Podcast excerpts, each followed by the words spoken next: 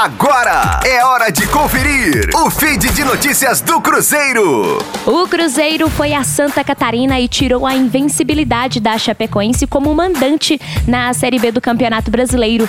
Com um gol de Rafael Sobes, a Raposa venceu por 1 a 0 na Arena Condá e arrancou elogios de Felipão, que ainda não perdeu nesta segunda passagem pelo Cruzeiro. Agora são quatro vitórias e três empates. Aproveitamento superior a 71%. Felipão disse, abre aspas, os passos estão sendo dados devagar.